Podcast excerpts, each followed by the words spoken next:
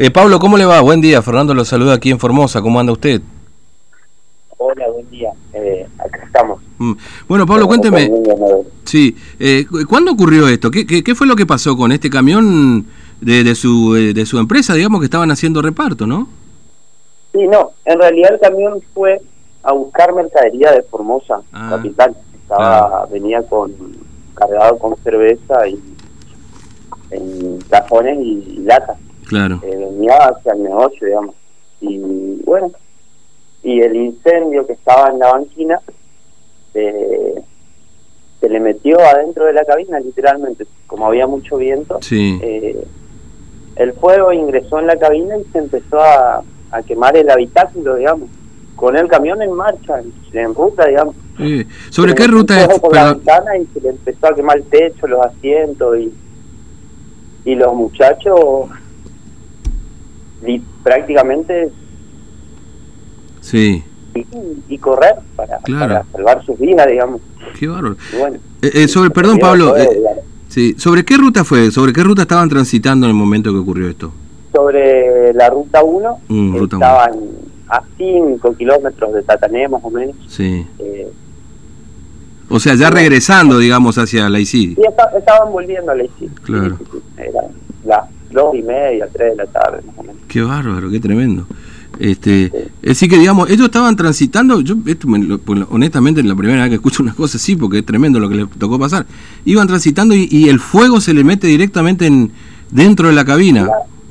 Claro, porque el, fuego era muy alto. Lo, mm. Jorge se llama el, chofer, él me comentó que, que él ve que está el fuego, digamos que estaba a 20, 30 metros más o menos, vienen pasando Sí. Cuando se dieron cuenta, dicen que, estaban rodeados de fuegos, había fuego adelante, atrás, en el costado, y ellos intentaron seguir, porque ya no, podían parar más, digamos, intentaron pasar mm. y no, no, pudieron, no pudieron, hasta que en un momento eh, se, se tiraron del camión, literalmente. Claro, sí, sí.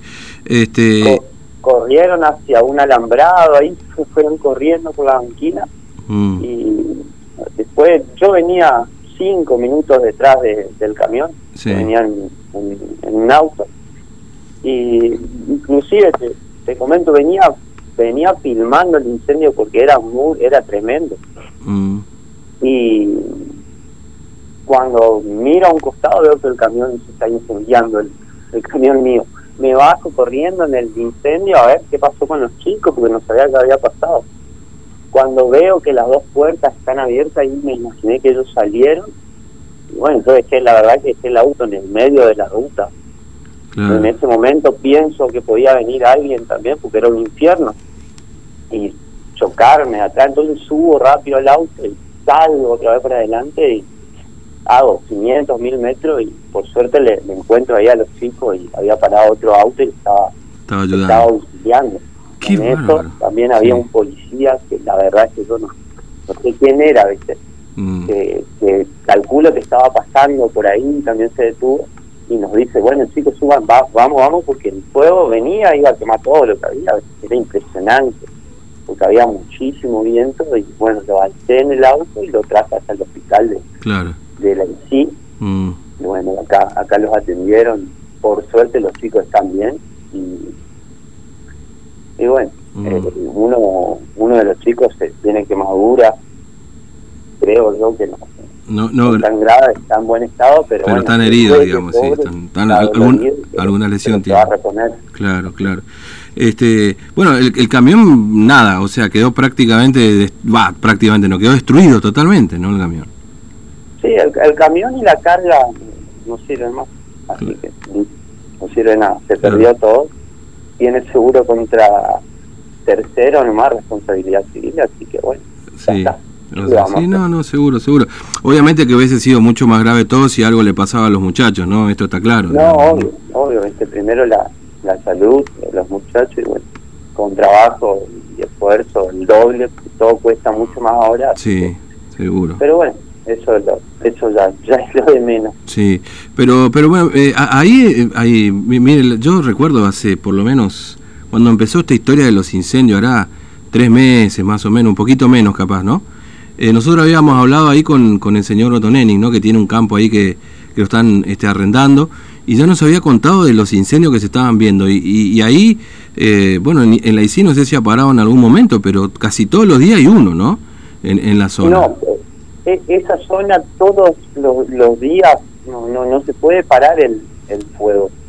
Inclusive yo ayer, cuando yo le dejo a los muchachos en el hospital, mm. veo que están todos bien, viene mi señora, unos familiares de ellos, entonces cuando llega varias gente a, a, estar con ellos, yo agarro y vuelvo al camión a ver qué pasó, a ver claro. qué quedó, a mirar.